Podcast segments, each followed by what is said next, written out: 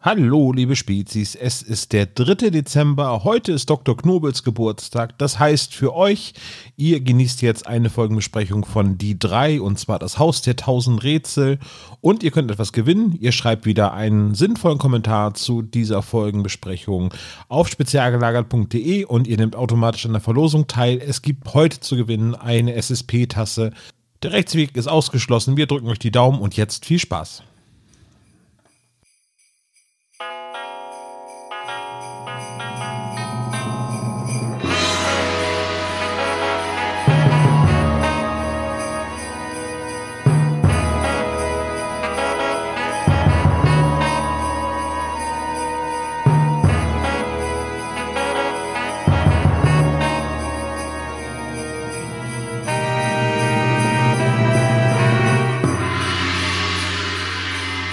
Moin und herzlich willkommen beim sondergelagerten Spezialpodcast. Mein Name ist Olaf. Ich begrüße meine beiden Kollegen Sebastian und das Geburtstagskind Hannes.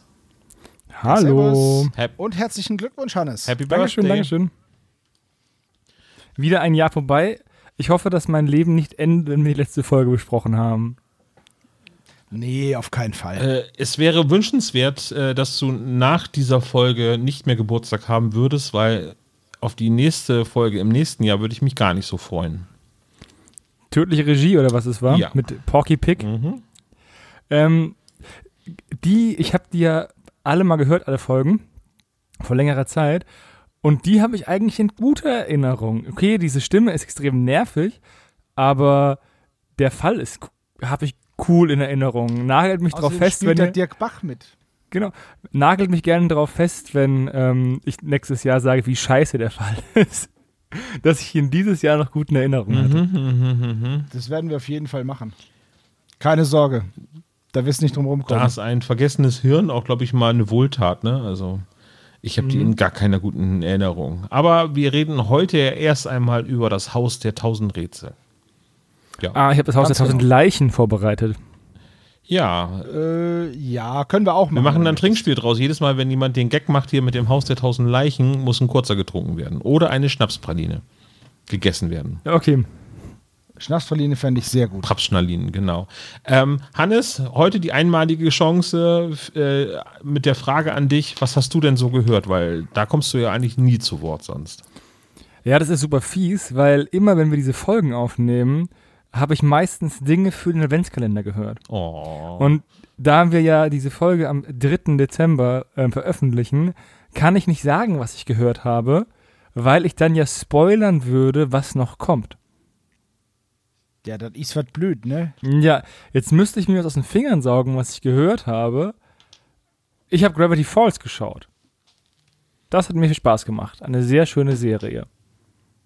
Ja, um was geht's da?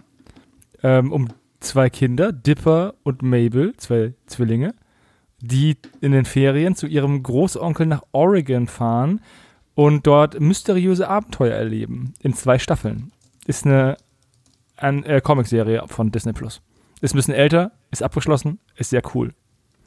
Damit ich auch mal einen Tipp gebe. Okay. Davon ist sie, ist die Schleichen und sie schmeicheln ums Haus der Superreichen. Ah, okay. Mein absoluter Lieblingsohrwurm. Ist es nicht auch von den Machern von Adventure Time? Oder bringe ich das durcheinander? Kann, kann sein, kann nicht sein. Lambunchu. Okay. Also Adventure Time finde ich ja ziemlich lustig, muss ich sagen. Da habe ich keinen Zugang zu gefunden. Und mir wurde gesagt, nach den ersten 100 Folgen wird es gut werden. so, sowas liebe ich ja immer. Und äh, da habe ich dann schon abgeschaltet. Weil ich gucke doch keine 100 Folgen, die mir, die mir nicht passen, nur damit dann die 100 erst ein Knüller ist. Naja, egal. Ja, ich schreibe immer auf, dass ich das nächste Mal was Cooles mitbringe, was ich gehört habe. ja, gute Idee. Bestimmt hast du es aber bis nächstes Jahr auch vergessen. Ja, und dann sitze ich wieder hier. Also, lasst uns in Medias Res gehen. Ey, sag mal, hast du einen nassen Helm auf hier oder? Und den erst kommen die harten Fakten, dann die Sprecher. Habe ich das richtig in Erinnerung? Du musst halt die Folgen hören, die wir sonst aufnehmen. Aber ja, denn die drei, das Haus der tausend Rätsel, wurde von Hendrik Buchner geschrieben. Die Illustration des Covers ist von Phoenix. die Nummer dieser, die drei Fragezeichen, also die drei, das wird mir heute öfter passieren. Auch ein Schnaps, ne? Also, ja, Fragezeichen- genau. Mhm. Ja. Auch wenn man Jupiter Justus dieser, nennt. die drei Folgen ähm, ist die Nummer 5. Erschienen ist das Hörspiel im Jahr 2007. Äh, Regie ist Heike Dine Körting, die Dramaturgie von Leonie Berger und die Musik von Michael Berg und Sina. Ähm, Redaktion Wanda Osten und das Hörspiel hat eine Länge von circa 73 Minuten. Sehr langen 73 Minuten. Ja, aber ich würde sagen, tatsächlich das Trinkspiel, wenn wir Justus anstatt Jupiter sagen, wenn wir die drei Fragezeichen anstatt die drei sagen und, was war das erste? Das Haus der tausend Leichen. Ah, das Haus der tausend Leichen. Genau. So. Äh, viel Spaß. Für etwaige Alkoholvergiftungen sind wir nicht, sind wir nicht Ich verantwortlich. sag schon, jetzt schon mal Tschüss, bevor ich das nicht mehr kann nachher. Ne? Genau so. so, ähm, dann lasst uns doch mal äh, über das Cover reden. Also, äh, habt ihr denn die 125, also die, die versteckte Drei-Fragezeichen-Nummerierung entdeckt auf diesem Bild? Kleiner Tipp, das ist diesmal nicht ganz so einfach. Ja, ich habe erst auf der Karte gesucht ähm, und ich muss sagen, ich habe halt das Bild, was ich habe, das ist halt super klein, aber auf der Karte ist es nicht. Deswegen vermute ich, dass das Gekritzel auf dem Trenchcoat-Gürtel die 125 ist. Hm. Wie findet ihr denn das Äh. Cover allgemein so? Ich habe mir aufgeschrieben, perspektivisch fragwürdiger roter Batzen. Ja, ich finde auch, die Bildkomposition ist sehr schwierig so zu auf einmal zu erfassen, ne? Ja, das ist, ist das jetzt, soll das ein Bett sein, auf dem dieser Karton liegt? Ja. Genau, und neben dem Bett kniet halt äh, Jack Dolan, den ich im weiteren Verlauf nur JD nennen werde, ähm, Ja. und stapelt seinen, die anderen beiden Kartonagen. Ja. Also das ist schon sehr arg rot, das Bild. Äh, weiß ich jetzt nicht. Auf der anderen Seite, wenn du diese Matratze weiß gemacht hättest, Mhm. Wäre auch komisch gewesen. Hätte man überhaupt eine Matratze gebraucht? Nee, ich hätte auch einen Tisch genommen, aber naja. Weiß ich jetzt auch nicht, warum das so gemacht wurde. Aber den ersten Rätsel, das erste Rätsel kann man so ein, ein wenig besser auch noch mitraten. Ne? Also das kommen wir gleich nochmal drauf zu sprechen. Es geht ja in diesem Fall um Rätsel, nicht ganz 1000. Das wäre etwas lang für das Hörspiel, aber man kann den ersten Teil kann man schon mitraten anhand der Sachen, die man dort auf dem Bild sehen kann. Ja, das stimmt. Man hat die Karte, den Gürtel und die Klaviertaste. Wobei so eine weiße Klaviertaste im ausgeworbenen Zustand kennen wahrscheinlich auch die wenigsten die Form. Ja, und vor allen Dingen, was für eine Riesentaste ist das bitte, wenn man da die Hand von JD daneben Ja, sieht. das ne? ist ja, das ist halt das ganze Ding, was da noch dranhängt anscheinend. Ich kenne mich da ja auch nicht aus. Naja, aber selbst Keine die Ahnung. Taste ist ja so groß wie der Unterarm von JD. Das meine ich ja mit perspektivisch fragwürdig. Ja. Weil entweder ist dieses Bett riesengroß, der Mann sehr klein, oder die sind sehr weit auseinander und das ist so ein bisschen wie bei diesen Buster Keaton-Filmen. Ja. Aber die Steckdose ist auch riesig. Oder das ist ein sehr kleiner Schauspieler. Das kann natürlich auch sein, ja. Vielleicht- Anyway, genau, ansonsten sehr viele Informationen drin, sehr detailreich ist das Bild. Ich finde es dadurch, obwohl es halt relativ wenig Farben verwendet, ist es trotzdem Hässlich? nicht das schönste Cover auf jeden Fall, ja. Gebe ich, dir- gebe ich dir ganz recht. Ja. Ich glaube, das ist jetzt Ja. so äh, neutral wie möglich formuliert, ja. Ja, da können wir uns darauf einigen, dass wir das Cover nicht mögen. ja. Ähm, aber den Cast, mögen wir den denn? Wollen wir über den Cast kurz sprechen? Ja, ich habe ähm, mir den Cast äh, intensiv angeschaut. Und naja, die drei sind halt die drei Fragezeichensprecher. Bam. Dann haben wir Eckhard Dux als Jack Dolan. Muss man über ihn was sagen? Es, ich höre da die ganze Zeit ähm, Arthur. Arthur, Arthur, Von- Arthur, Arthur von King of Queens. Ja, Ja. oder ähm, versuch mal äh, dir den, ähm, den Jack Doolan als äh, weißhaarigen, äh, Ja, als Gandalf. nee, ja, Gandalf könnte es auch sein, aber ich höre da eher Steve Martin raus. Weil- Überhaupt nicht. Also ich höre, ich habe auch noch nachgeschlagen, der hat ja auch äh, Mr. Randur gesprochen. Ja. Randur und Gandalf höre ich gar nicht, aber dafür Arthur. Gando und Randalf hört man aber daraus, finde ich. Also richtig krass. Beim ersten Mal ist mir nicht so aufgefallen.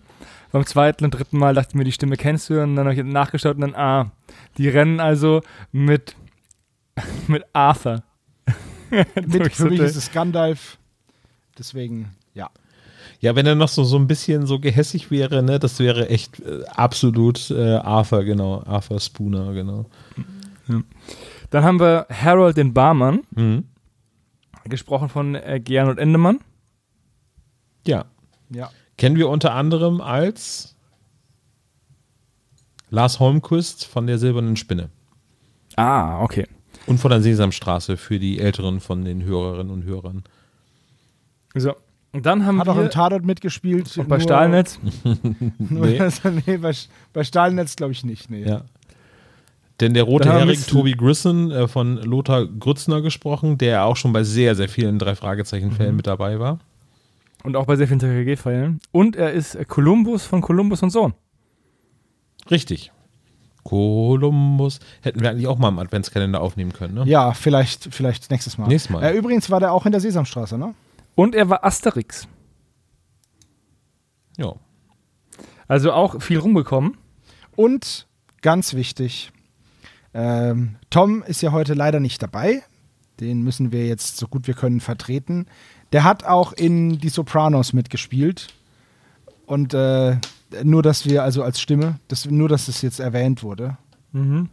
Weil jemand die Fahne hochhält für Tom. ja. Genau, genau. Apropos Fahne Als, hochhalten. als Hash Rapkin. Äh, Fahne hochhalten macht auch Miss Lane, also äh, Sabine Schmidt-Kirchner, äh, die einzige weibliche Rolle in diesem Hörspiel. Ne? Nee, Mademoiselle Nadine ist ja auch eine Frau. Oh, du hast ja recht. Ja. Und ähm, Miss Lana ist die Frau von Gernot Endemann. Sabine Schmidt-Kirchner ist äh, die Ehefrau oder war die Ehefrau. Ähm, Gernot Endemann ist meines Wissens schon verstorben. ja, Ja. vorletztes oder letztes Jahr war das. Und äh, 2020. genau, sie war die Aber sie ist Ehefrau. noch die Ehefrau. Genau, also jetzt Witwe. Und wenn du von Miss Nadine sprichst, ne? Hm. Ich habe gesprochen von Mademoiselle Nadine. Miss Lana und Mademoiselle Nadine. Ich habe Jenny Appel gegoogelt, weil ich nichts Das über sie war gefunden ja. habe. Und ich lese einfach mal den Text. Es gibt immer diesen kleinen Google-Eintrag, den man zuerst Ja, angezeigt den- bekommt. Ja, und den das habe ich mir rausgeschrieben, weil er einfach zu cool ist. Und ich dachte die ganze Zeit, ich suche erst die falsche Person. Aber ich zitiere: Jenny Appel ist ausgebildete Energieseherin und arbeitet in einer eigenen psychologischen Beratungspraxis mit schamanischen Techniken. Da dachte ich mir, okay, offensichtlich gibt es eine zweite Jenny Appel, Nein. die halt Schamanin ist. Und dann kommt, als professionelle Studiosprecherin hat sie ihre Stimme bereits etlichen erfolgreichen Produktionen im Hör-, Buch- und Mediz Meditationsbereich geliehen. Also das ist die. Eine Schamanin. Ja, richtig. Äh, Sie ist auch Buchautorin und hat die Urkraft des Mondes geschrieben. Ja. Also ganz interessante Vita. Ja, Ich bin ja jetzt auch sogar keine steile These raushauen, wie sie zu diesem Hörspiel gekommen ist, aber äh, ja. Ja, also zwei weibliche Rollen, Entschuldigung, habe ich natürlich eben eine unter den Tisch fallen lassen. Ja, ja, Ja. Und dann haben wir noch Frank Mortimer, der das Kaninchen aus dem Hut sozusagen. Hm. Gesprochen von äh, Karl Friedrich Gerster. Der ist bei den Fragezeichen vorher nur als Dr. Brolin aufgetreten in Panik im Park. Und leider auch schon, leider auch schon verstorben. Ne? Ja. Ich habe zu dem Cast noch eine Notiz hier stehen. Ich finde Eckhard Dux äh, und auch ähm, Karl Friedrich Gerster finde ich eine Fehlbesetzung für dieses Hörspiel. Oha. Obwohl beide im Tatort waren. Obwohl beide im Tatort waren und ähm, nicht wegen ihrer Sprecherleistung, sondern aus anderen Gründen. Das werde ich am Ende dann nochmal äh, zu, Ah, da zum bin ich, da bin ich geben, ja ne? sehr gespannt. Ja, wir arbeiten jetzt neuerdings mit Cliffhangern hier im Podcast. Habe ich gedacht, das ist denn so. Ah, stark, ey, Ja. Wahnsinn. Das, kann, das mag jeder. Liebe ich auch, wenn Leute sagen, ja, da reden wir später noch drüber. Und dann wird nicht drüber geredet. Wir da könnte ich drüber jedes Mal nachher. krieg, ich- krieg ich das Kotzen. Aber äh, gut, passiert mir Am manchmal auch. fin äh, beim Finale werden wir drüber sprechen. Okay. Wehe, wenn nicht. Ja. Dann Da beginnen wir mal mit. Szene 1. Nein, wie wär's mit dem Klappentext? Ja, wollte ich gerade sagen, du Ah, hier, du, guck ne? mal. Also, hat keine Meine. Folgenbesprechung. Das passiert, das passiert halt immer, wenn man nur am Ende dumme Fragen stellt. Deswegen äh, äh, für euch jetzt hier der Klappentext. Als Jupiter, Pete und Bob den Auftrag erhalten, einem alternden Filmstar bei der Klärung eines mysteriösen Vorfalls zu helfen, ahnen sie noch nicht, welche absurde Ereignisse sie erwarten. In einem abgelegenen Luxushotel stoßen sie auf die Spur eines geheimnisvollen Unbekannten, der sie mit einer Reihe tückischer Rätsel an den Rand der Verzweiflung treibt. Nichts ist so, wie es zu sein scheint. Als sich die drei, im unheimlichen Kellergewölbe des Hotels schließlich am Ziel wähnen, erweist sich das Royal Mountain Residence endgültig als Haus der tausend Rätsel.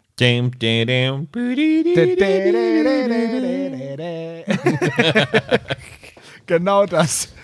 Dieser Klappentext verspricht so viel Ja. und der Fall hält so wenig davon ein.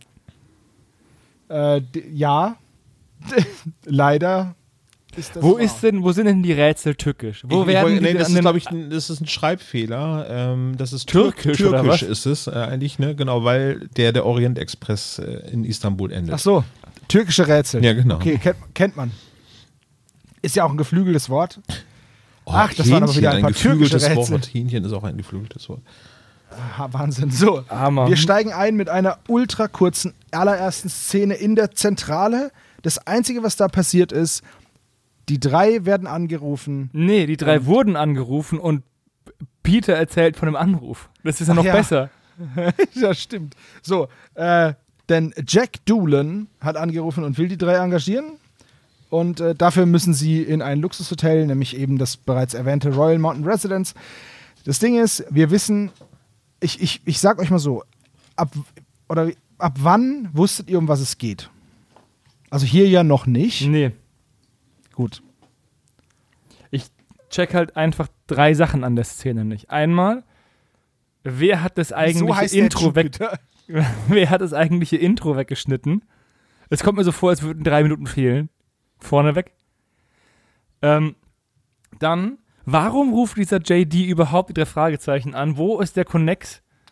Woher kennt er die? Hat er den gelben Seiten nachgeschlagen?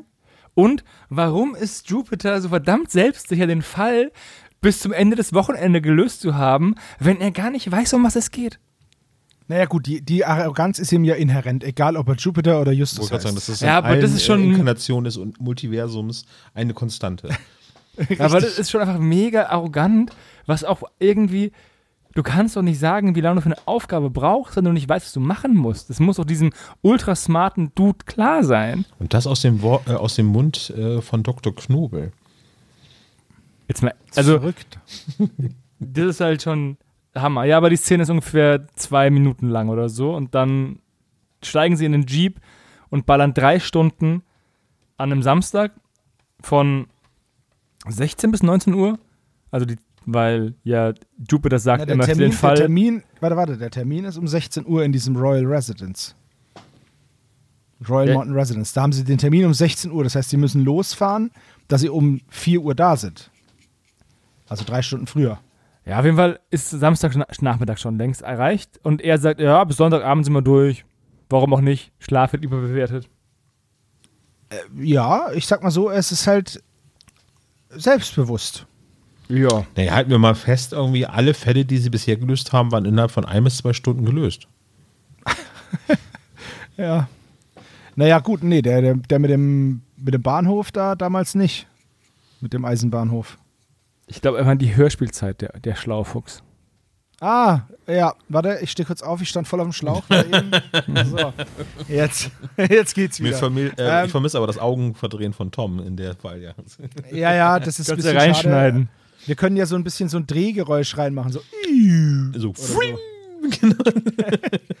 Ja. Dann treffen sie sich halt mit JD in der Lobby und gehen auf sein Zimmer. Und dort erklärt er, was für ein mysteriöser Vorfall vorgefallen ist. Er Das Ding hat ist nämlich Post bisher, bekommen. richtig, bisher gibt es immer noch keinen Fall.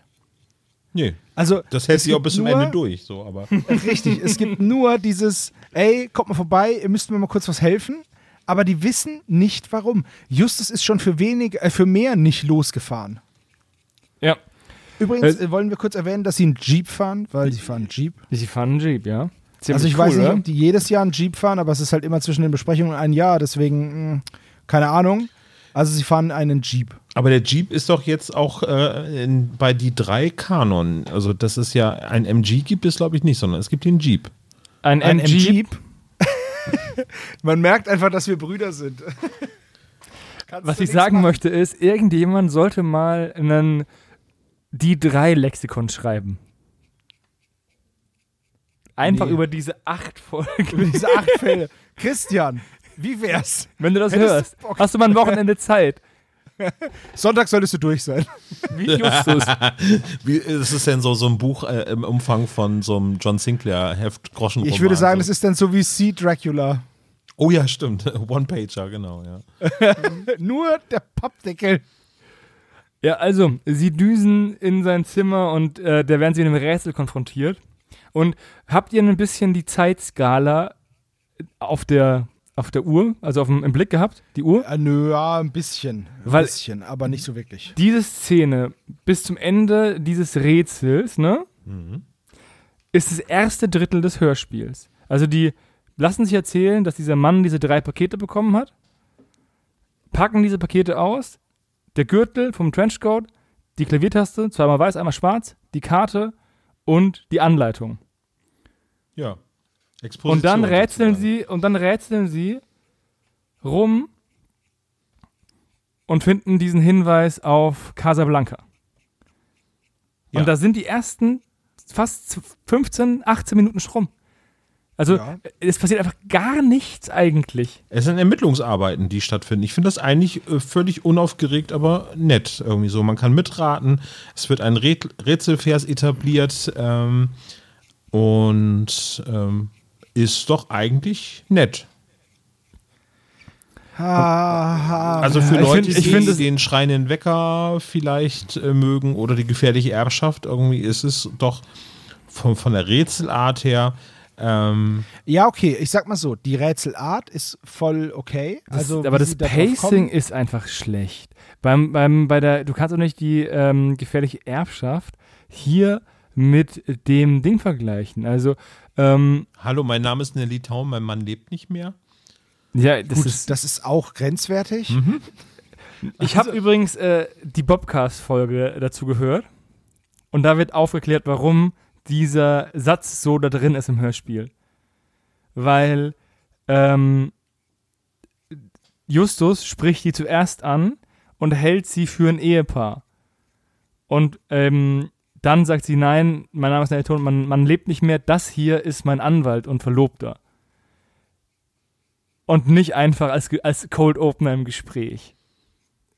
Da wurde aber, diese Dialogzeile wurde nicht eingesprochen, die alles in, in alles sinnvoll macht. Ja, nicht schlecht. Auf jeden Fall passiert in der gefährlichen Erbschaft viel mehr. Natürlich. Vielleicht besprechen wir die auch irgendwann mal. Also der, der Vergleich hinkt ein bisschen, ne? Irgendwie so, aber, aber ja, aber grundsätzlich ist es vom, vom Rätselumfang her vergleichbar. Dass äh, Ja. die Motivation eine ganz andere hier ist, äh, das, das will ich da jetzt auch mal wirklich äh, deutlich ausklammern, ja. Auf jeden Fall bekommen sie diese Casablanca-Idee und dann teilen sie sich auf. Peter düst zu Lobby und holt Ja, einen wie kommen sie Plan. denn überhaupt auf die Casablanca-Idee? Naja, Ja, weil- in der Karte, also es gibt drei identische Pakete, also vermeintlich identisch, nämlich äh, eine Klaviertaste ist da jeweils mit dabei und eben eine Karte vom ähm, Nordafrika und ähm, dort lässt sich halt feststellen oder Bob stellt es fest, dass es auf der Karte eben äh, das Wort äh, Marokko äh, beziehungsweise das M sich verändert. Und zwar mutiert das von äh, in der aufsteigender Reihenfolge 1, 2 und 3 ähm, zu einem Pfeil, der auf äh, die Stadt Casablanca verweist. Und dann gibt es eben halt noch den Hinweis mit ähm, Rick's Café, der dort ähm, stattfindet. Und der Rätselvers geht eindeutig darauf ein, dass es einen analogen Ort oder nicht analog, sondern einen äquivalenten Ort hier im Hotel geben soll. Ja, aber jetzt Und hast jetzt du ein bisschen Frage. übersprungen, weil erst erkennen sie Casablanca, dann kommen sie, holen sie die Pläne und recherchieren und dann, ähm, weil Justus nochmal die, die Tasten kontrolliert, und dann entdecken sie, dass da RC draufsteht und dann kommen sie auf Rick's Café und dann suchen sie eine Bar und dann ist auch schon die Hälfte des Hörspiels rum. Ja, das Ding ist nur, ähm, das ist jetzt ja ein Hörspiel, das sich an Jugendliche richtet. Ja. Casablanca als Film, so. Ich habe den nie gesehen. Hat mich nie interessiert. Ich kenne natürlich ein paar ikonische Szenen und in Vorbereitung auf diese Folge habe ich mir dann auch noch Teile des Films angeschaut, eben diese ikonischen Szenen. Und nur deswegen wusste ich dann, auf was das alles anspielt. Aber ist das nicht ein bisschen weit hergeholt, äh, so einen alten Film ranzunehmen, der nicht unbedingt Common Film Knowledge ist, wie zum Ja. Beispiel James Bond. Also Martini, geschüttelt, nicht gerührt, du brauchst keinen einzigen James Bond gesehen haben und diesen Satz wirst du kennen. Genauso wie Luke, ich bin dein Vater. Star Wars brauchst nicht gucken, wenn du diesen, aber diesen Satz wirst du kennen. Aber spielt's noch Ja. einmal, Sam ist auch hm, bekannt, ne? Also. Play It Against Them, ja, aber zum Beispiel Rick's Café nicht und auch nicht Laszlos Lounge äh, von Victor Laszlo. Victor Laszlo. Also, das, das sind ja alles Dinge, die sind ja nicht bekannt. Aber das Problem ist ja, du musst ja davon ausgehen, dass der noch unbekannte Rätselsteller das Rätsel ja an JD stellt. Und JD ist, JD ist in diese Fakten bekannt. Das heißt, Das ist ja schön und gut, aber JD äh, ist jetzt nicht der, der das löst, sondern die drei Fragezeichen und die lösen das ja für uns sozusagen. Ja, aber du kannst ja nicht halt machen Transformers oder sonst, oder, ne? Also, ich, also du musst halt irgendwie auch in der Rolle bleiben und ein bisschen voraussetzen. Das ist halt, und auch, sagen wir mal so, du musst nicht Casablanca gesehen haben, um, der, um den Rätseln folgen zu können. Ich verstehe deinen Punkt, aber ich sehe ihn nicht so kritisch wie du. Aber sie entdecken halt die, ähm, dass es eben auf Rick's Café und damit auf eine Bar im Hotel anspielt. Aber davor gibt es eine wunderbare Szene, wo Bob und Peter zurück ins Hotelzimmer kommen und erzählen, welche Promis sie alle im Hotel gesehen haben. Ja, Ja, ja. Und der Rutzel, Ähm, Rutzelkroh. der Russell Crowe, genau. Aber am besten finde ich, als Peter sagt, aber wenn, der, wenn ich Doris Day sehe, dann ist Umkippen erlaubt, ne? Ja, das würde ich sagen, Ja. ist eine Sache, die Jens Wawritschek eher Genau. äh, vor allem lacht dann, Hat, so, ne? genau, vor allem versucht dann Oliver Rohrbeck einfach drüber zu spielen, aber lacht, lacht dann so. trotzdem. Und da lacht halt nicht Jupiter über Peter, sondern Oliver Rohrbeck über Jens Wawritschek. Und das ja, das stimmt. hört man das halt, ist- aber das ist voll ich glaube, cool. das ist eine improvisierte Szene gewesen. Ja. Ja, finde ich aber Äh, sehr, sehr gut, dass das drin geblieben These, ist. So, ja. Aber ich fand es richtig, richtig schön. ist Ja. die beste Szene im Hörspiel. Habe ich mir hier auch aufgeschrieben, schöne Szene der drei. Ja. Gutes Character Play, genau. ja, finde ich auch. Aber das Rätsel finde ich okay. Man hätte es vielleicht ein bisschen leichter, wenn es ein Jugendhörspiel ist, ein bisschen leichter gestalten können und man hätte sowas wie Rick's Café sicherlich nehmen können, Naja, anstatt es- den es Umweg halt über. Victor Laszlo nehmen. Ja. Also ich, ich bin ganz, ich bin äh, schwer der Meinung, dass sowas auch mit was anderem eher in die heutige Zeit passenden funktioniert hätte, ohne an Charme einzubüßen. Ja, aber passt es dann zu den alten, zu diesen alten Das ist doch voll, Schauspielern? es ist doch vollkommen egal. Auch alte Menschen können junge, können neue Filme kennen. Also, Ja, aber du, und außerdem, außerdem zum Beispiel Star Wars ist eher bekannt und Star Wars ist schon alt. Aber gibt es halt heute immer noch. Herr der Ringe ist auch schon sehr alt, aber kennt man heute immer noch. Also Casablanca war halt ein Film. So. Vielleicht bin das auch nur ich. Ja, glaub, aber, aber also die Filme haben ja gemeinsam, dass es sich äh, um, um Detektive handelt, im weitesten Sinne, ne? ja. Also die, die, die Schauspieler auf jeden Fall wären sehr stark mit männlichen Ermittlern f- Ja, aber verbunden. bei Casablanca wird ja nichts ermittelt. Nein, aber Bogart ist halt so der typische Ermittler von äh, der Film-Noir-Zeit. So. Ich wollte gerade sagen, also auch wenn Casablanca kein klassischer Crime-Noir-Film ist, setzt er halt den Gar Ton von einem, Crime-Noir-Film. von einem Crime-Noir-Film sehr äh, so. Er ist halt schwarz-weiß und es ist halt, es sind halt, es sind halt Leute mit Trenchcoats und Schlapphüten. Und es geht um einen Wissenschaftler, der flieht, weil er eine Atombombe gebaut hat. Ach nee, das ist die deutsche Synchro. genau. Ähm, Ja, Genau. Das Auf jeden Fall gehen sie in die- führt eben halt in dieses, äh, für mich hat dieses Café übrigens eher so das Ambiente von Shining, aber das ist eine andere Geschichte irgendwie so. Aber das ist nur unterschwellig und unterbewusst bei mir. So. Okay. Also die Café, die, die, die Bar-Szene fand ich ganz cool, Ja. muss ich sagen. Jetzt gehen sie halt eben in diese Laszlos Lounge. Und ähm, da sind halt im Endeffekt alle so eingeweiht, ne? Also die, die, im, in diesem Hotel begegnet ihnen immer wieder Personen, die mehr wissen als sie, aber auch nur Stückchen. Und im Endeffekt ist das Ganze eine riesengroße Schnitzeljagd. Ähm, jetzt der Barkeeper zum Beispiel sagt, ja, also meine Aufgabe ist es, euch einen Drink zu mixen und der Drink muss getrunken werden. Das ist alles, was er weiß. ja. So, dann, dann äh, ist ja jetzt Jack ist ja nicht dabei. Also, Doch, Jack ist dabei. Jack ist dabei und weigert sich, einen Drink zu trinken, weil er nur Bourbon trinkt. Und Ach, ja, stimmt. dann greift Peter beherzt zu und kippt sich diesen Wodka Martini in die Binde. ja, Und ich finde es schade, schön in den Wodka rein. dass er danach nicht das halbe Hörspiel weiter lallt. Weil der Rest, der, der, das Hörspiel endet ja noch in dieser Nacht. Und ich fände einfach geil, wenn er vom Alkohol so ein bisschen betüttelt gewesen wäre, dann der Rest des Das hätte mich aber auch sehr genervt, muss ich sagen. Wahrscheinlich auch, aber sehr witzig gewesen. Ja. In der Tat. Aber ja, ich finde, dass ähm, auch das überhaupt nicht in Frage gestellt wird, dass ein, ein Teenager in dem äh, Hotel Alkohol trinkt. Harten Ja, es ist Alkohol ja- vor allem, ne? Es ist ja der Opa dabei, ne? Weil am Anfang gibt ja JD die drei als seine Enkel aus. Und ich frage mich immer, wie glaubwürdig ist das?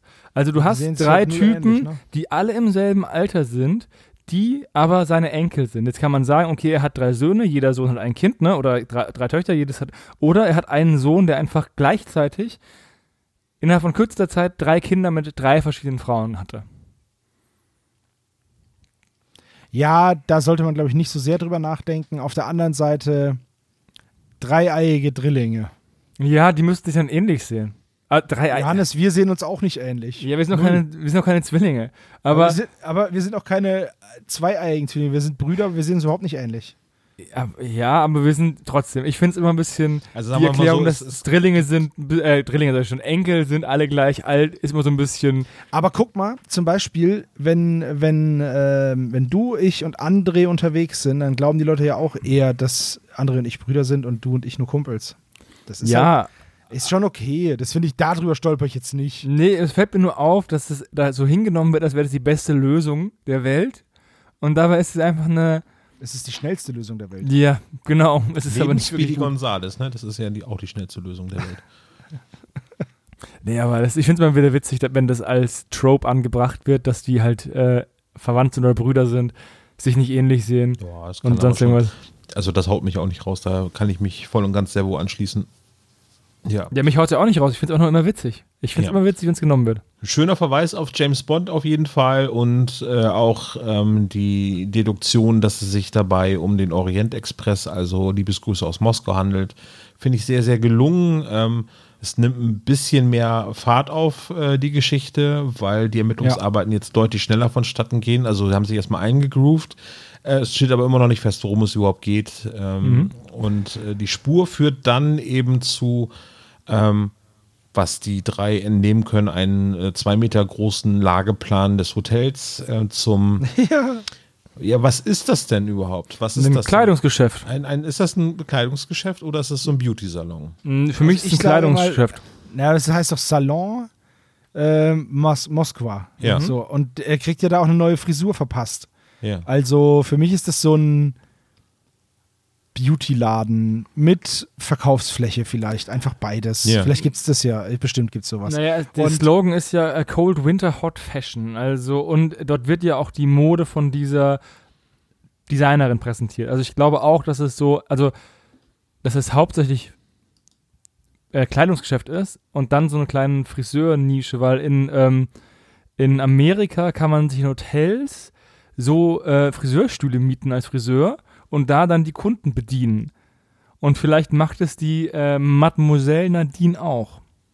Auf jeden Fall, was ich noch interessant finde, ist, bevor sie jetzt dahin gehen, verabschiedet sich Jack wieder von ihnen, weil er, ich habe es Knattertermin genannt. Er hat noch was vor. Er, er verabschiedet sich schon wieder in die Er Horizontale. muss sich mit Michelle treffen. Michelle, genau. Ja. Kein Wunder, dass sich das getriggert hat, Sebo. Mega. Ich finde es witzig, dass sie dann auf dem Weg zum Salon in Moskau darüber spekulieren, was dieser 70-jährige Mann jetzt so macht. Eventuell. Eventuell. Zwinker. Zwonker. Das ist, äh, glaube ich, aber auch so, so eine Eigenheit. Das ist wieder eine steile These. ähm, die steile These. Ähm, von Hendrik Buchner, weil der hat uns ja auch den unsichtbaren Passagier gebracht mit den Bumsis und ähm, Yep. äh, scheint ein Thema zu sein. Er scheint es irgendwie unterzubringen, äh, jedes Mal, ne? Hat er nicht auch die Schwingen des Unheils geschrieben und wird in dem Buch nicht irgendwie nackt im Wohnzimmer getanzt, während die drei Fragezeichen hinterm Vorhang stehen? Ja. Ja, irgendwie sowas, ja. Ich habe es nicht gelesen, ich habe nur gelesen, dass es das wohl gibt. Es ist schon, also, Aber- äh, aber- der hat das irgendwie damit, ja. Hat er, aber, aber ganz ehrlich, es ist nicht störend, finde ich. In keiner der Inkarnationen irgendwie stößt mir das auf, sondern es ist so natürlich eingebettet in die Story, dass es jetzt nicht unbedingt etwas ist wie ho, ho, ho, ho, da hat er aber jetzt was äh, rausgehauen, so, sondern na klar, also haben wir uns jetzt lustig gemacht über die Bumsis oder jetzt hier eben über die, äh, das, ähm, die Amorosität von, von JD. Hören Sie, wie Olaf versucht, jugendfrei zu bleiben. Ja, ich sag, ne, bitte. Äh, schreibt in die Kommentare, ob mir das gelungen ist oder nicht. ähm, ich finde das aber okay. Und äh, er ist ja so der Hollywood-Altstar, der ähnlich wie Bogart, Sean Connery und vielleicht auch Clint Eastwood irgendwie so einen sehr maskulinen Charme versprühen Dem die soll. Herzen zufliegen. Ja. Ja. Ja, ähm, was mir noch dabei aufgefallen ist, und das ähm, ist jetzt gerade, also die während des Telefonats nicht, aber kurz davor, also kurz bevor sie äh, zu dem Salon gehen, fangen alle an zu husten. Ist euch das aufgefallen? Ja, äh, also das war aber im Salon wegen der Zigarre. Weil da sitzt einer und raucht Zigarre. Ach, das ist, ist das im Salon? Ja. Mhm. Der ist so ein bisschen verraucht. Das ist ja jetzt auch noch wichtig für später dann. Ja, ja, der, Wegen- der, der, der. Obstkuchengeruch, genau, ja. Genau. Genau. Ja, okay, das mit der Zigarre habe ich ja ausgeblendet. Habe ich gesagt, was ist denn jetzt hier los? Weil, die, weil das Gespräch auch relativ lange geht und als erstes hustet dann JD. Dann, nee, Bob fängt dann an und dann kommt Peter am Ende auch noch, wo ich denke, was ist denn hier los? Und Ja, Juppie, der das alte Kettenraucher, den stört das halt überhaupt nicht, ne? Ja, richtig. Der Seitdem- zieht ja immer durch. Ja, seitdem er beim Tiger da war, ähm, pafft Ja, er gut, jetzt Peter ist, Peter ist mehr so der Säufer, ne? Also das ist ja klar. Gut, aber ähm, ich finde, äh, JD wird schön aus der Szene rausgenommen, indem er eben halt seine Verabredung mit Michelle hat, was auch immer das macht, und sie sind dann für 8 Uhr verabredet. Also, das ist das Zeitfenster, bis äh, dahin sie das zweite Rätsel lösen müssen. Eine Stunde im, Ja. auf meiner Uhr. Geht. Die haben immer, die haben immer so ungefähr eine Stunde Mhm. pro Rätsel oder pro Recherche. ja. Und Ähm, habt ihr schon, ähm, also wir sind jetzt schon 40 Minuten drin, ne, von 73 Minuten, habt ihr schon den Vibe, dass es an ihren Nerven Nö. zerrt und Null. dass sie, Null. dass sie fast schon wahnsinnig werden von diesen türkischen Rätseln? türkischen Rätsel, genau. Ah, ja. Weil, ähm, äh, nachdem er den Wodka Martini getrunken hat, das sollte man noch erwähnen, fällt auch noch ein eben dieses Ticket heraus vom Orient Express. Das war ja im Prinzip die, die ganze Auflösung. Ne? Genau. Genau. Und dann düsen sie eben zum Salon Moskwa und ich, dann wird erstmal Justus schön fett geschämt von der Verkäuferin. Lana. Die Mode für Fettsäcke ist in der anderen Ecke. Ja, Lana ähm, spricht äh, gebrochen Englisch, aber äh, vorzüglich äh, Französisch, so wie es klingt. Ne? Äh, das, du verwechselst die wieder mit, mit der anderen. Lana die ist, eine. nein, nein, nein, Lana nein, ist die Russin. Lana ist diejenige, die sagt, dass äh, sie ja äh, beauftragt worden ist, eben hier diesen Brief zu überreichen. Genau. Äh, und dann ähm, verweist sie an unsere hauseigene äh, Coiff- Coiffeuse. Coiffeuse, genau. Äh, und das, äh, also sie spricht ja sonst mit harten äh, russischen Akzent, aber um, äh, beim Aussprechen von äh, Coiffeuse? ja, Coiffeuse spricht sie das anstandslos Französisch aus, ohne Akzent und absolut lupenrein, oder? Vielleicht ist das Russische und das Französische einfach näher. Ich weiß es nicht. das wird sein, ja. Oder es ist super schwer, ein französisches Wort mit einem russischen Akzent auszusprechen, wenn du einfach deutsche Synchronsprecherin bist. Das könnte auch sein. Es soll aber eigentlich äh, der ähm, Sprecherleistung eigentlich nichts abtun. Aber ist mir nur so aufgefallen. So, wo man denkt so, ja, ist klar. Wie sehr kann man sich vor einem Friseurtermin sträuben? Bob, ja. Es ist so geil, weil ähm, wie sie diskutieren und was für Worte sie da benutzen, da könnte man meinen, irgendjemand bekommt einen Arm abgehackt. Ja. ja. Also, das ist schon. Ich finde es so geil, auch wie, wie ähm, Jupiter einfach unnötig Zeitdruck macht. So nach dem Motto: Wir können jetzt nicht auf JD warten, das Essen ist erst in einer Stunde, wir müssen das Rätsel jetzt lösen. Setz dich auf den Stuhl, Bob, lass dir die Haare schneiden. Keiner weiß, ob nicht noch ein viertes Paket am Montag gekommen wäre. Ne? Ja, Das genau. ist richtig. Vor allem, niemand weiß überhaupt, woher der Zeitdruck grundsätzlich kommt. Ja, Der Zeitdruck kommt daher, halt dass- 73 Minuten beschränkt, deswegen Ach muss so, das das meint der ist der hopp, Grund. Ja, gut, macht Nee, der Zeitdruck werden. ist, weil Justus, äh, Jupiter gesagt hat, Diggi, am Sonntag bin ich wieder zu Hause. Ja, gut. Könnte auch Daher, sein, ja. daher kommt es wohl. Ja, auf jeden Fall gehen jetzt die drei Fragezeichen. Äh, Du meinst die drei? Die drei, ja, gehen jetzt äh, in diesen Salon rein und dann wird Bob ausgeknobelt. Der muss sich jetzt die Friese anpassen lassen. Mit der Argumentation, dass Peter ja schon gesoffen hat und äh, Justo, äh, oh, oh, Prost, äh, Ju Jupiter ja aufgrund der kurzen Haare, das ist eine wunderbare Referenz auf Oliver Rohrbeck, der ja zu dem Zeitpunkt schon äh, haarlos war. Kurze Haare hatte man. sehr, sehr, kurze Haare hat, genau. Ähm, Finde ich, das wirkt ein bisschen wie ein interner Gag, oder? Also so, so, so ähnlich wie bei Master of Chess irgendwie, dass er ein Haar genommen hat, um irgendwie zu. Ja, ja, um diese Tür, äh, dieses Um die- Fach oder die Tür zu markieren. Ja, Genau. Ja. Ja. Haha, er hat eine Glatze. Vielleicht hat er ja auch die Augenbrauen hochgekämmt. Das könnte auch sein. Ja. Oder die Rückenhaare hoch. Oh mein Gott. Auf Okay. jeden Fall bekommt Bob die geilste Frisur. Er bekommt Ja, den Nacken mega. ausrasiert im Army-Stil. Dann einen 70er-Jahre-Scheitel. Ist ein 70er-Jahre-Scheitel ein Mittelscheitel oder ein Seitenscheitel für euch? Ich glaube, ein Mittelscheitel, oder? Ich hätte mir den äh, wie den einen von den Stooges vorgestellt. Also Mittelscheitel. Mittelscheitel, äh, wie Undercut sozusagen. Das wäre Aber Koteletten. heutzutage wäre das äh, komplett angesagt. Äh, das wäre eigentlich ein Hipster. Ja, aber Koteletten hat er, Koteletten hat er ja auch. Ja, und die Frage ist, wo kommen die Koteletten her? Die, die muss er ja schon vorher gehabt haben, weil die kann man ja nicht hinrasieren. Oder, Doch, das kannst Hat- du hinrasieren, Ja, im du Moment, den, der hatte, der hat einen Vollbart, ist doch klar. ich wollte es gerade sagen, den muss er gehabt haben. Ein Vollbart, der Bob hat einfach seinen kann. So Vollbart habe ich mir Bob lassen. immer vorgestellt, mit Vollbart. Nein, aber, ganz ehrlich, das kannst du ja auch machen, wenn du den, an den Seiten den, den Undercut sozusagen machst, dann setzt du von da aus an und lässt halt die Kotelette stehen. Also ein bisschen Kotelette hast du ja auch schon. Ja, aber du musst ja, aber, aber du brauchst ja trotzdem Haare da. Ja, ja, klar. Und es sind tief angesetzte Koteletten. Was heißt das? Heißt das, dass sie besonders tief nach unten gehen, also Richtung Kiefer? Oder dass sie besonders tief angesetzt sind im Sinne von ähm, so weit über, also wie du es ge- gerade beschrieben hast, der Undercut und dann so ein paar Zentimeter über dem Ohr und dann ist da so ein Strunk Richtung Ohr. Strunk vor allem. Also, wie ist das?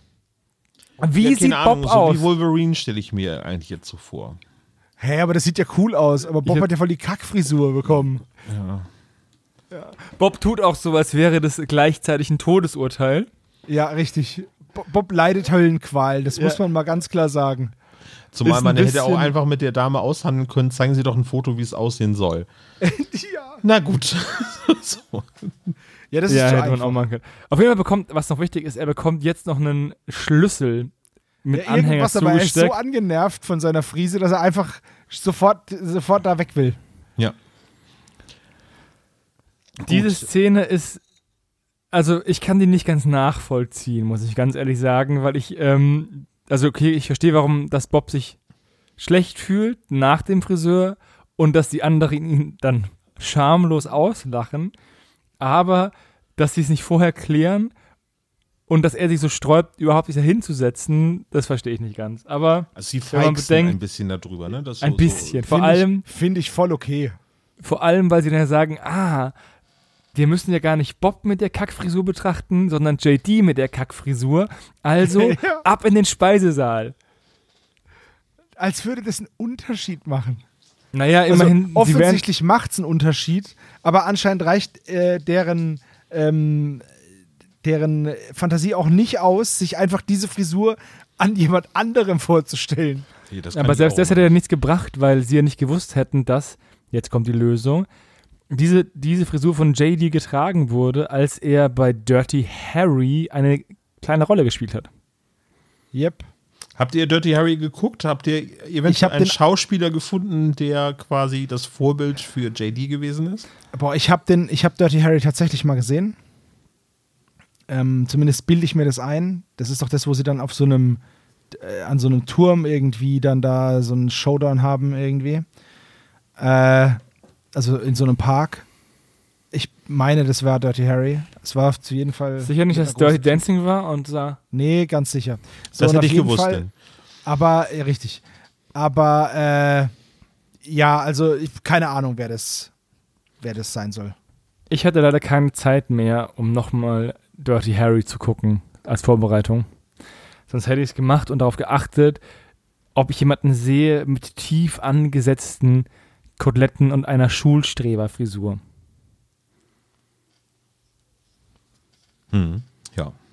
Ja. Aber wäre cool, wenn äh, Henrik Buchner Dirty Harry gesehen hätte und dann gesagt hätte, ah, den muss ich da den einbauen. rausgezogen hat. Das wäre natürlich geil, ja. Also wir müssen Dirty Harry gucken auf der Weihnachtsfeier vom SSP. Das ist eine sehr gute Idee, ja. Gucken wir vielleicht zusammen. Ja, so funktionieren Weihnachtsfeiern. Man trifft sich. Achso, nee, ich dachte, wir machen Feiern. Feiern tue ich in der Regel ohne euch. Wow. Ähm, ja, also das dritte, äh, also das Rätsel führt uns jetzt zu Dirty Harry und dann beginnt ja die Suche nach dem Trope von Dirty Harry. Also die haben einen Schlüssel, der in Vergessenheit geraten ist. Und was haben sie für weitere Spuren? naja, Dirty Harry und sie, der Schlüssel muss irgendwo passen und das, sie gehen davon aus, dass eben das, Schlüssel, das Schließfach oder die Nummer verraten wird eben durch das Dirty Harry Zitat.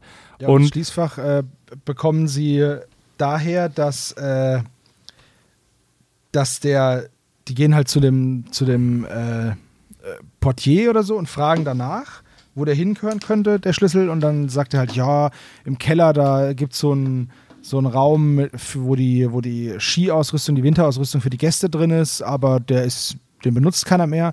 Und dann reden sie mit dem Liftboy und äh, der sagt dann, ja, also wenn ihr mir das, wenn ihr mir das Lederetui gebt, das da an dem Schlüssel dranhängt, das ist sozusagen der, Das Pfand. der, äh, ja, das Pfand, dann dürfen sie halt runter. So, und äh, das machen sie dann auch.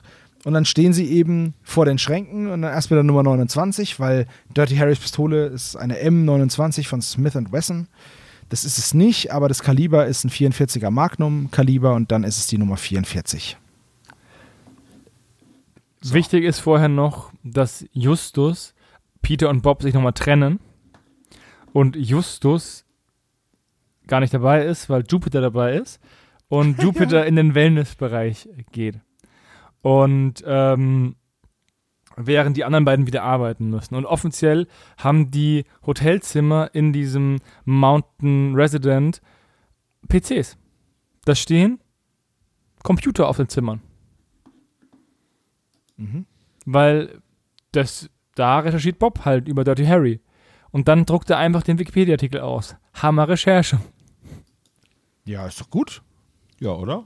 Auf jeden Fall sind sie dann unten im, im diesem Skiraum und dort schließen sie den Spind auf und da steht ja nur Baskerville in dem Spind und dann wird gebellt und dann sagt Justus, ah, das ist Frank Mortimer und alle denken sich, hä? Inklusive des Hörers. Weil dieser Name ist vorher noch nicht ein einziges Mal gefallen. Richtig, es gab ja äh, einmal den, in, den, in der Bar hatte man ja einfach den, den roten Hering, hatte ich ihn ja vorhin schon getauft, Toby äh, Grissom. Äh, der kam ja schon vor, das ist ein alter Regisseur, der Jake oder Jack neidet, dass er erfolgreich geworden ist und er quasi nur so ein krauter Regisseur geblieben ist.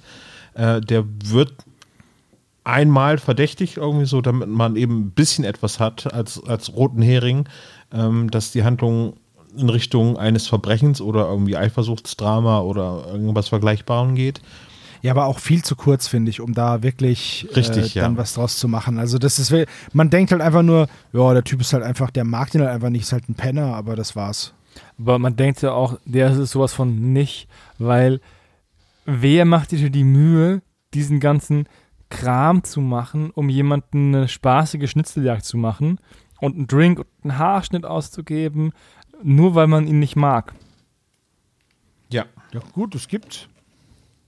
Ja, halte ich eher für unwahrscheinlich. Da würde ich eher nachts heimlich an seiner Tür klingeln und ähm, oder Hotelzimmertür klopfen, um ihn aufzuwecken. Oder einen Ghetto-Blaster vor die Tür stellen und laut My Heart Will Go On durch den Das wäre Flur jetzt ein scheppern. anderes, äh, anderes äh, äh, Rätsel gewesen, ne?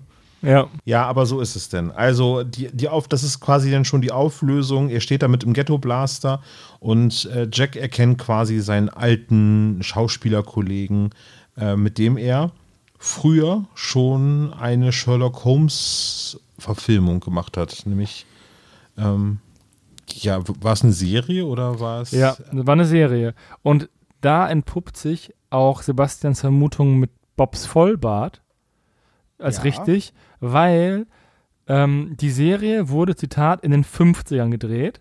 Daraufhin sagt ähm, JD, 40 Jahre später machst du so einen Scheiß, also sind sie in den 90ern. Und Bob sagt, ah, ich habe die damals alle gesehen, also ist Bob mindestens 48 Ja, mit Vollbart. mit Vollbart. Er muss über 40 sein, Bob. In der Folge. Also hat gibt es einen älteren Herren, der einfach mit zwei Kindern Rätsel löst. Mega creepy. Ah, ja, ja. Was Ähm, lernen wir daraus? Wir lernen daraus, dass man sich niemals auf eine Zeit festnageln lassen sollte, wenn man in einer permanenten Gegenwart schreibt. Ja.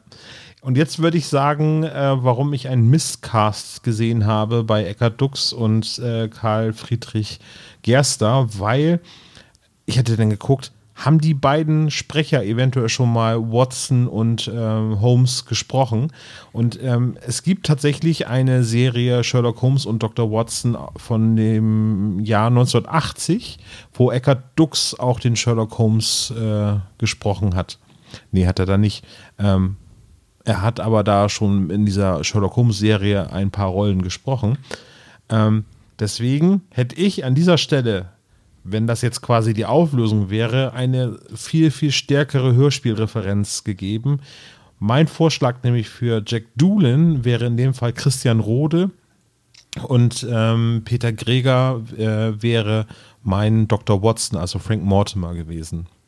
Ja, so gesehen gebe ich dir recht. Das wäre natürlich sehr, sehr cool. Ähm, Christian Rode war zu dem Zeitpunkt vergleichbar alt wie Eckhard Dux und hat auch schon bei drei Fragezeichenfällen mitgesprochen, ähm, wie die Signe Schlange und so weiter. Es wäre ein mega guter äh, Verweis auf die Sherlock Holmes Serien gewesen, aber es ist halt keine Europaproduktion, von daher. Ja, wäre schon irgendwie cool gewesen, das stimmt. Auf jeden Fall wird dann nochmal im, wie heißt der, Arthur Conan Doyle Salon geklärt, was denn eigentlich Phase ist und dass es nur ein Spaß war und dass JD dem Mortimer damals auch äh, Scherze gespielt hat und deswegen Streiche nennt sich das Wort, was du suchst. außerdem JD Da habe ich, da- hab ich dir einen Scherz gespielt. ich wollte es ja einfach drüber bügeln, damit es äh, nicht auffällt, aber ja, okay. Streich hat ihm das wird gespielt. jetzt unter die Nase gerieben. Streich hat, Streich hat ihn Hans gespielt und deswegen hätte er sogar fast mal den, den Job verloren. Und jetzt hat er ihn am Mittwoch gesehen und dachte, boah, jetzt mache ich ein, eine Rätseltour und hat bis Samstag diese krasse Rätseltour durchgezogen, während am Donnerstag ja schon die erste Kiste ähm, auf der Veranda stand, ne? Auf diesem Tischchen vorm, vom Zimmer. Das heißt, dieser Typ hat sich innerhalb von einem Tag diese Rätselrallye aus dem Arsch gezogen. Ja, hat er ja sogar auch noch gesagt. Mhm. Also richtig starke Leistung. Ja, kriegt man hin, ne? Mhm. Also in der Zeit einfach mal coole Rätsel ausgedacht, vier Leute bestochen. Hat was. Ja. Ja. Will Ja. noch, jetzt fehlt aber die Aufklärung, wie der, die wunderbare Lösung zustande gekommen ist. Ja, Justus ist ja da in diesen Spa-Bereich gegangen, Nee, nee, ich glaube um. nicht. Äh, ach ja, Jupiter ist in diesen Scheiße. Jupiter ist in diesen Spa-Bereich gegangen, denn äh, er hat was gerochen.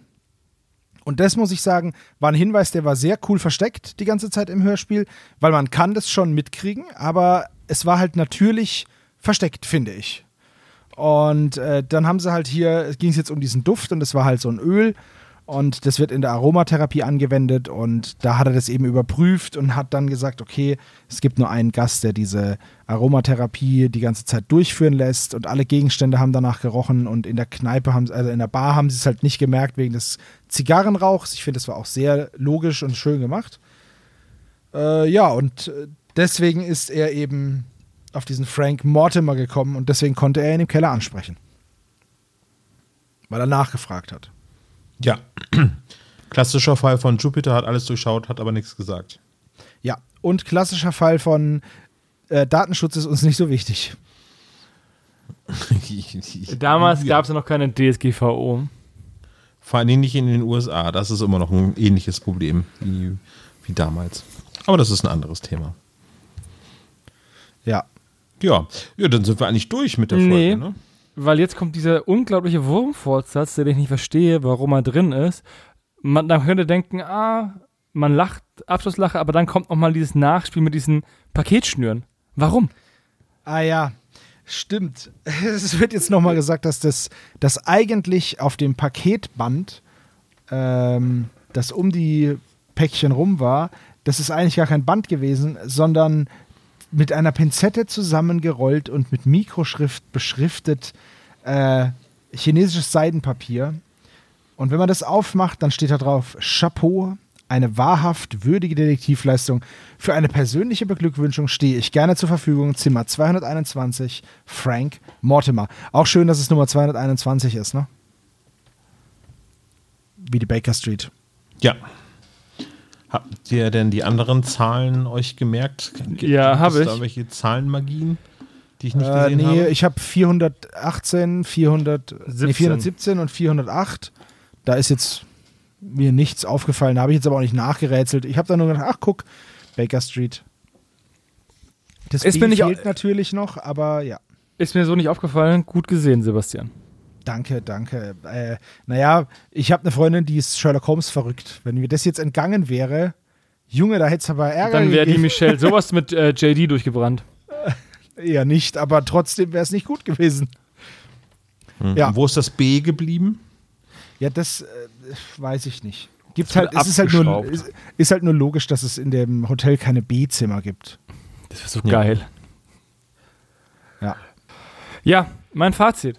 Also, ich mag den Ansatz von einer freundlichen Schnitzeljagd. Das einfach nur so ein Kräftemessen unter, unter Freunden ist, ne? Mhm. Aber ich finde es nicht gut umgesetzt, weil ähm, das Ende so antiklimaktisch ist. Im Endeffekt gab es ja nie ein Verbrechen. Und wenn du so hoch einsteigst mit tückischen Rätseln und in den Wahnsinn treiben und so Zeug, dann musst du halt am Ende auch irgendwie liefern und nicht einfach nur, ah, mein alter Kollege Frank Mortimer. Und ähm, also wenn es zum Beispiel so gewesen wäre, dass es irgendwie den Rätselkönig gibt und der stellt Aufgaben und dann werden die drei, die drei einfach jedem das war knapp. Je, juhu, jeweils einem der Teilnehmer zugeteilt und dann muss halt Justus und ähm, Jupiter Bob und Justus Peter, und Jupiter, krass, ja, beide. Zwei, müssen, müssen dann jeweils voneinander unabhängig ermitteln und könnten dann in verschiedenen Situationen allein ihre Stärke beweisen, dann hätte das einen anderen Charme. Aber so ist es halt einfach nur ein ziemliches popliges, antiklimaktisches Ende, bei dem jemand aus dem Hut gezaubert wird, der die ganze Zeit nicht aufgetreten ist, der noch nicht mal erwähnt worden ist. Und außerdem ist diese Story einfach die ganze Zeit das lameste Point-and-Click-Adventure aller Zeiten, das wenn ich benutze, X mit Barkeeper. Und dann passiert irgendwas. Und dann benutze X mit Liftboy. Und dann passiert irgendwas. Also, ja, ich fand's nicht gut. Also, es, die ersten drei Szenen dauern 35 Minuten gefühlt. Und dann wird er ewig durchgerusht in den Bob und man sagt, ah, ich seh's. Und dann am Ende gibt's einen Slow Clap von Jupiter für Frank Mortimer, den keiner checkt. Ja, eher eine, eher eine schwächere Folge. Sag ich mal. Und Sebo, was sagst du? Also ich finde den Ansatz, wie Hannes gesagt hat, auch diese freundliche Schnitzeljagd finde ich schön. Auch, dass es kein Verbrechen gibt, finde ich gar nicht schlecht. Es ist eine, eine nette Folge, eine lustige Folge, die keinem wehtut. Eine Wohlfühlfolge. Das Ende ist natürlich etwas, wie Hannes es gesagt hat, antiklimaktisch. Halt dieses Tada, hier kommt der Jack aus der Box beziehungsweise Frank aus der Box. Das finde ich jetzt auch nicht so cool. Ähm, ähm, auf der anderen Seite hatten wir das auch schon in anderen Fällen und ich, ich mag es nirgends, aber da war es jetzt am wenigsten schlimm, sage ich mal. Diese Folge ist halt im besten Sinne belanglos, weil sie halt, die tut halt nicht weh. Die kann man, das ist eine Einschlaffolge. Jo, das Ich kann ich auch mal eben aus meinen Notizen streichen, hat selber schon gesagt, ja. Hm. Verzeihung. Äh, Ich, ich habe das natürlich nicht gesagt. Das ist, ich finde nicht, dass es eine Einschlaffolge ist. Mal gucken, was Olaf dazu sagt. äh, und ähm, ja, ich sag mal so, ja. wenn ich sie jetzt, ich würde sie niemandem empfehlen. Wenn ich allerdings jetzt zum Beispiel, nem, doch, einem Kind, für ein Kind, so drei Fragezeichen Einstieg, finde ich das super. Ja, es ist halt leider die drei, ne? Genau, äh, ja, die drei, ein, ja, okay, aber komm, machen wir uns nichts vor. Drei Fragezeichen, typisch ist sie schon. Und ähm, ich, ja, Also die Zielgruppe sind Kinder, die Casablanca mögen. Ach so, genau, jetzt ist mir wieder eingefallen. Der Klappentext ist halt eigentlich das Problem, ne? Äh, Der stapelt halt sehr hoch. Ja, ja. Dann Damit er ist der nicht Absturz geliefert. halt, die Fallhöhe, die Fallhöhe, die ist so groß. Wenn man jetzt einfach gesagt, aber gut, auf dem Klappentext kannst du auch nicht schreiben, hier ist eigentlich nichts los, viel Spaß. Mhm. Ist halt auch schwierig. Das, Also- gleich, das gleiche, same procedure as every time. Genau. Irgendwie so. Der Fall ist mir wurscht, aber positiv wurscht. Also ich muss mir jetzt auch nicht vor Zorn die Haare raufen, wie bei manch anderen ähm, Fällen der drei Fragezeichen, der drei Fragezeichen wohlgemerkt, des, der neueren, äh, des neueren Baujahrs, ne, wo ich mir echt, es gab Fälle ab der 200, wo ich einfach wütend war, als der Fall vorbei war. Wollt ihr mein Aber- Fazit auch noch hören, oder? Ja, du willst doch nur sagen, dass es eine Einschlaffolge ist. Ja, Nein, bitte gerne. Äh, also ich mag die Rätsel, sind sehr charmant, ähm, vergleichbar, so von, von der, der Gemütlichkeit her und irgendwie den, ja, schon, das sind schon okay Rätsel, ne, die man da drin hat, wo man auch ein bisschen mitraten kann. Äh, richtet sich nicht an Jugendliche, glaube ich, die Rätsel, sondern eher an das äh, erwachsene Publikum, die in den 80er Jahren schon drei Fragezeichen gehört haben, weil die könnten dann quasi die Filme auch noch so kennen aus dem Stehgreif. Das würde ich der jüngeren Generation nicht unterstellen, dass sie jetzt unbedingt Casablanca, obwohl es ein Klassiker ist, gesehen haben, ähm, die auch gar nicht so einfach zugänglich sind. Ne? Also Ja, richtig. ähm, mag ich das. Die Motivation ist aber unlängst nicht so gut wie zum Beispiel beim Labyrinth äh, der Götter, wenn man das als, als vergleichbares Beispiel einer Schnitzeljagd oder auch Nelly Town, mein Mann lebt nicht mehr, nimmt, also die gefährliche Erbschaft. Da sind die, die Motive oder die Hintergründe deutlich stärker für, für das Einführen einer Rätselreihenreihe. Ähm, aber funktioniert die Folge. Also, ähm, ich, hätte gerne gewusst, äh, was passiert wäre, wenn es jetzt um Kunstdiebstahl in letzter Instanz gegangen wäre. Oh Gott, ich hätte gekotzt, wirklich. Also Siehste? das, ganz Und- ehrlich, ich sag ja, dann, wär, dann ist es mir so lieber. Genau, dann haben sie das halt da eben weggelassen, dieses unglaubwürdige drumherum und es ist jetzt einfach nur ein, ein ähm, dumm Jungenstreich, sag ich jetzt mal, unter Opis. Ähm, ich verweise da auf ähm, diese den Freundeskreis, die seit ich weiß nicht wie viele Jahren Fangen gespielt haben. Gab es auch einen Film dazu. Ja. Catch ja. Me heißt der Film, glaube ich, ähm, wo es darum geht, dass Erwachsene seit Ewigkeiten fangen. Ja, diese Runde hat nie geendet einfach. Richtig, genau. Ähm, Finde ich so ein bisschen thematisch äh, als, als äh, Verweis sehr, sehr passend. Ich packe das mal in die Shownotes mit rein. Der Film ist auf jeden Fall auch sehenswert. Äh, eine, eine Geschichte, die einen schmunzeln lässt. Ja, genauso übrigens wie das Haus der tausend Rätsel. Leichen. Jetzt geht's zum na, typisch Koeffizienten. Eine sehr gute Idee, Hannes. Möchtest du auch anfangen, Geburtstagskind? Also, die letzten Fragen werden auf einer Veranda geklärt. In dem Fall ist es äh, die Arthur Conan Doyle Launch. Das gibt 20 Punkte. Ja, Jupiter hat alles durchschaut, sagt aber nichts. Also er zaubert den Mortimer aus dem Hut äh, für 25 Punkte. Außerdem wird auch er natürlich wegen seines Gewichts beleidigt für 15 Punkte, denn die fetten Klamotten sind da drüben. Bob recherchiert in Windeseile alle wichtigen Details mit dem zimmereigenen PC, aber auch in der hoteleigenen Bibliothek Äh, 20 Punkte. Dann ähm, Inspektor Milton kommt nicht vor in dieser Folge, aber die Hollywood-Filmindustrie spielt eine wichtige Rolle in diversen Filmen und Schauspielern und Russell Crowe. 15 Punkte gibt das. Außerdem haben wir natürlich mit Sherlock und Watson eine Anspielung auf Europa. 10 Punkte.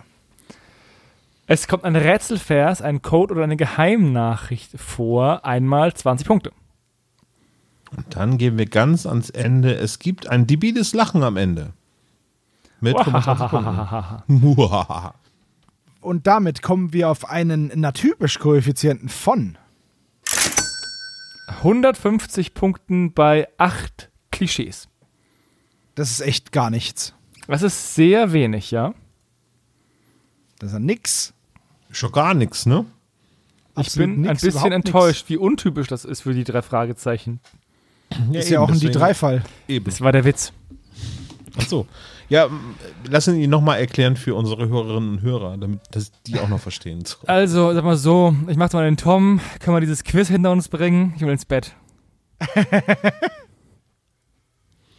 Ja, äh, wir, wir komprimieren das Ganze ein bisschen. Du bist ja alleine gegen uns quasi in, dieser, äh, in diesem Format. Äh, deswegen haben Sebo und ich jeweils eine Frage an dich. Oha. Weil wir nett sind. Ich habe wirklich viele Details aufgeschrieben. Ja, dann mal los. Sebo, möchtest du mit deiner ersten Frage anfangen? Welchen Netzanbieter hat das Handy von Jack? What? Welchen Netzanbieter hat das Handy von Jack?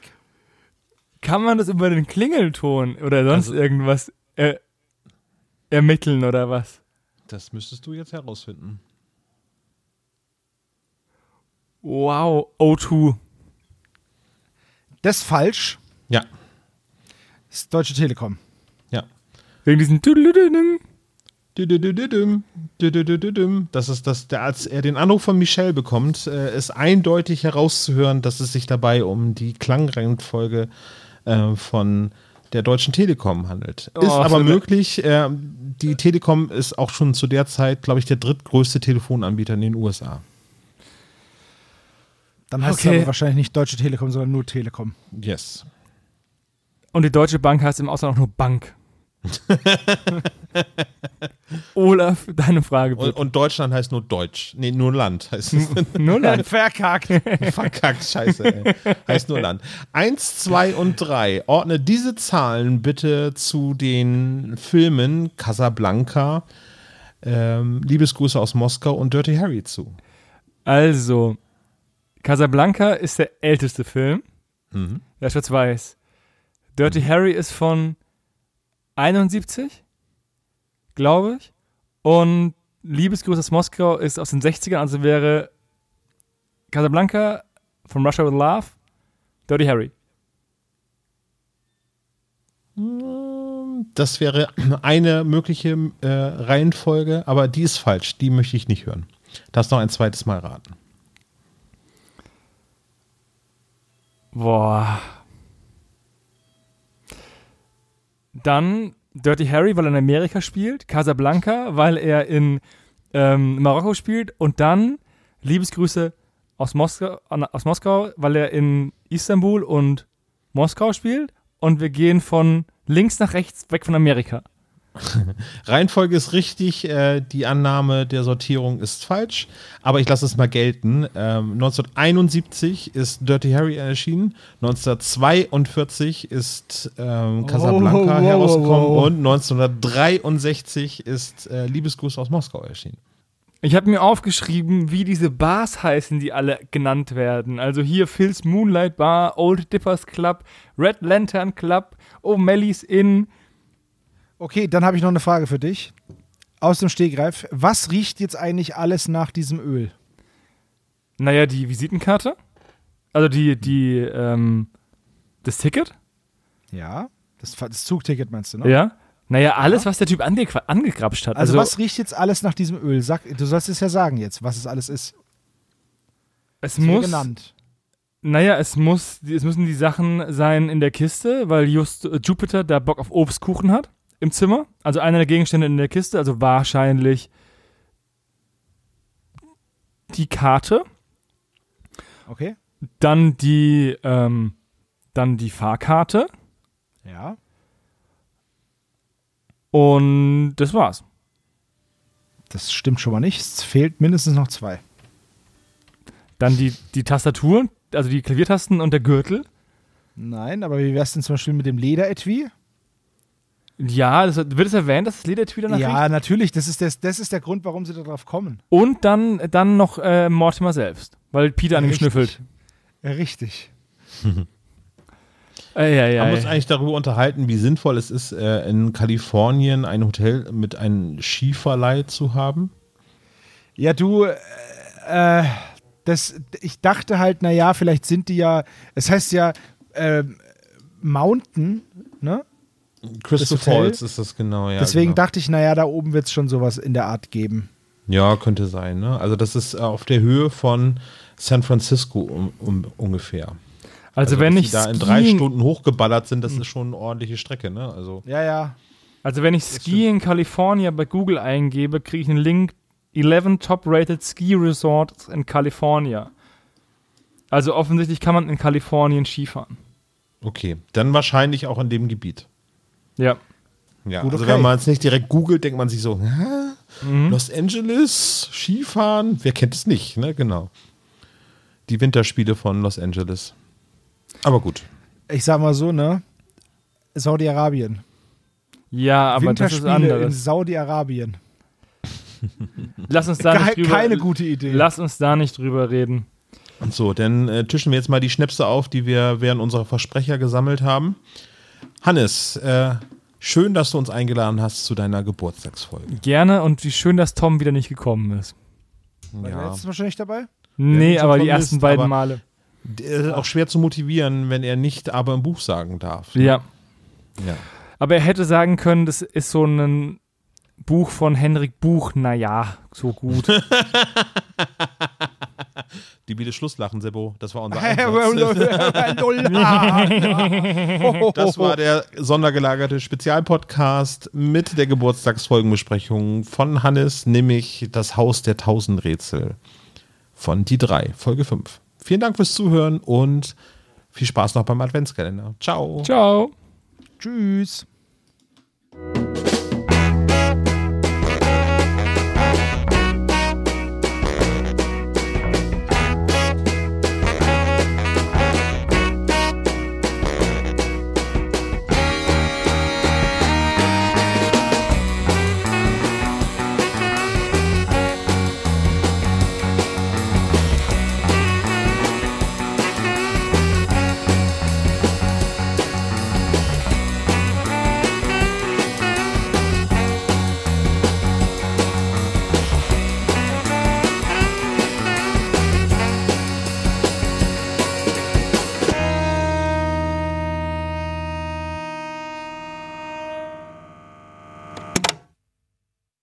Das war der spezial gelagerte Sonderpodcast.